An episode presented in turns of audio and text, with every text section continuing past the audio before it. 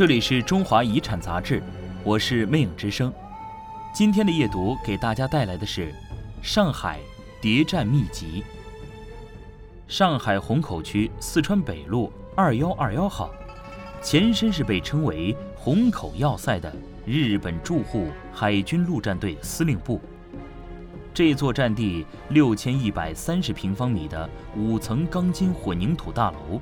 椭圆形的外形、粗壮的门柱和流线型的整体外墙，使整个建筑宛如一艘游弋在中国领土上的日军战舰。而我们的故事，就是从这里开始的。孤立无援的兼职特工。一九三二年一月十八日凌晨四点，日僧水上秀雄。在马玉山路三友实业社毛巾厂化缘时被打死。事件发生后，在沪数千日侨聚集抗议示威，火烧三友实业社，引发混战。这件事在历史上被称为“日僧事件”。十四年后，面对远东国际军事法庭的审讯，日本陆军驻沪武官田中隆吉交代了水上秀雄之死的来龙去脉。关东军高级参谋田中隆吉通过女间谍川岛芳子，雇佣杀手攻击水上秀雄等人，继而煽动日侨情绪，加速事态恶化升级。他们的目的只有一个：开战。一月二十八日夜，日本海军陆战队以日僧事件为借口，调集大批精锐步兵，从四川北路二幺二幺号虹口要塞出发。向驻守闸北的中华民国第十九路军发动进攻。时任国民政府财政部长的宋子文下令税警总团参与抗战。然而，就在税警们进入防区时，十九路军内部却传出一个爆炸性消息：援军税警总团里有间谍。他不是别人，正是宋部长鼎力栽培的团长王庚。一九三二年二月二十七日傍晚，王庚孤身携带全军布防图，越过外白渡桥，进入公共租界，在黄浦江边的理查饭店内被日本特务擒获。两天后，日军再次大举进攻，十九路军被逼全线后撤。王庚有意向日军投递情报的传闻，遂在十九路军中泛滥。两军交锋之际。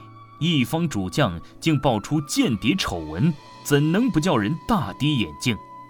上海当地民间艺人特意编排了一段时政评书《王庚献地图》，将王团长比作三国时代帮助刘备夺取益州的蜀奸张松。沪上新闻界则敏锐地发现，王庚有一个绯闻前妻，陆小曼。联系到徐志摩三个月前刚刚坠机离世，陆小曼的确曾孤身出现在租界之内，难不成王陆二人藕断丝连？鸳鸯蝴蝶派的写手们随即妙笔生花，一时间故剑情深的爱情大戏压倒了谍影重重。跳舞、偷情、故意泄露情报，各种版本甚嚣尘上。事情的真相究竟是怎样的？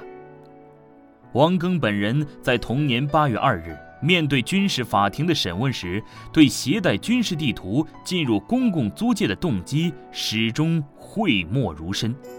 沉默换来了因擅离戒严地点被判刑两年零六个月的结局。出狱之后，王庚仕途蹭蹬，虽竭力为国服务。但身体和锐气皆大不如前，一九四二年病逝于开罗，而他至死绝口不提的真相，直到二十年后才大白于天下。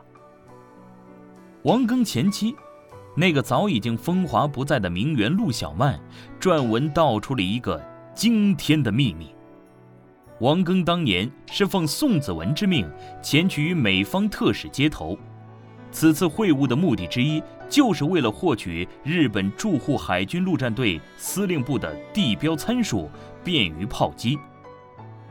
这是王庚在狱中给陆小曼做出的解释，背后或许还隐藏着更为复杂的谋略和情报交换。王庚当年的幕僚，时任税警团总参议的莫雄，写有《淞沪抗战中的税警团》一文。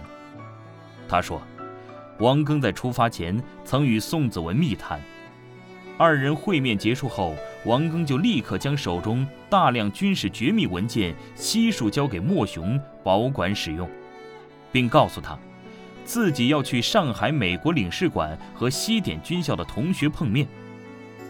莫雄追问何事，王庚只答：“过两天你会明白。”然而，两天过后，王庚就被日本特务当场活捉。他的意外被捕，更使自己永远背上了间谍罪名。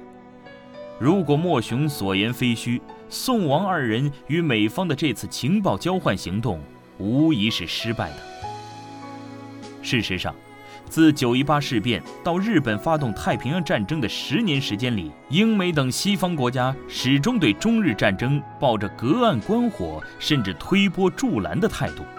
情报系统的高效率运转需要盟友协同作战，但西方却对中国采取了封锁和孤立的政策。如此复杂的时局，情报交换更应谨慎从事。但显然。宋子文和王庚都缺乏经验，缺乏经验的还有对情报人员的使用。王庚并非职业特工，却要单打独斗，暴露出国民党在前期策划、中途实施上的漏洞。显然，中国当时的情报系统，无论是理念、人才，还是技术、装备，都远远落后于日本，落后于西方。而从根本上解决问题的办法，似乎只有一个：学。文章出自《中华遗产》二零一四年第零四期，作者赵凯，整稿 C 先生。你还可以关注我们的新浪微博，艾特中华遗产杂志，了解更多内容。